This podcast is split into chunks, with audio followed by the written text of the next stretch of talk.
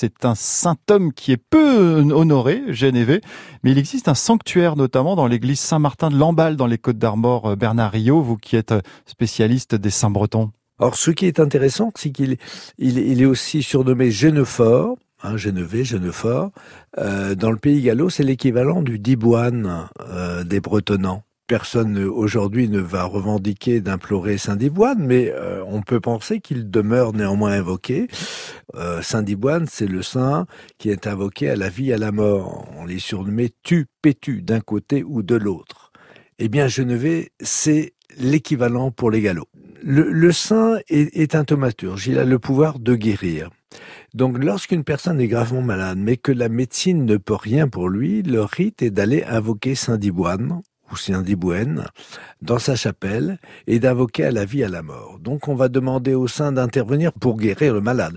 Mais si le, le saint n'a pas la faculté de guérir le malade ou si le saint pense que l'heure est venue pour le malade de passer, eh bien donc on va l'invoquer à la mort. C'est-à-dire que l'important, c'est soit de guérir, soit de trépasser, mais que les, souffrances s'abrègent. Bernard Rio, l'anniversaire aujourd'hui de la chanteuse suédoise Lisa Egdal.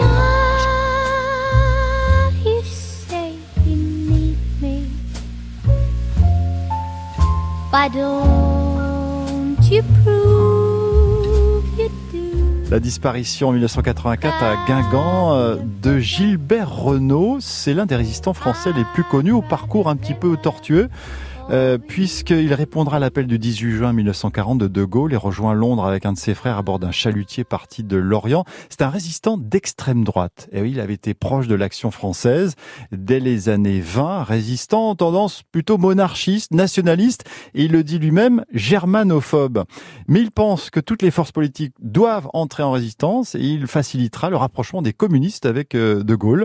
Après la guerre, il sera gaulliste, mais euh, défenseur de Pétain également il affirmera, il fallait en juin 40 à la fois De Gaulle et le maréchal Pétain un bouclier et en même temps une épée. Voilà le drôle de personnage qu'on appelait le colonel Rémy du nom d'un de, ses pseudos de résistance. Et puis les 83 ans aujourd'hui d'Orlando, producteur et frère de Dalida. Je sais bien que tu l'adores et qu'elle a des jolis yeux, mais tu es trop jeune encore pour jouer les amoureux. Orlando qui avait lui-même enregistré une cinquantaine de chansons, qui avait fait un petit peu l'acteur et puis était devenu impresario et créateur des éditions Bambino pour ah. produire les disques de sa sœur euh, Dalida, euh, dont il est le légataire depuis sa mort en 1987.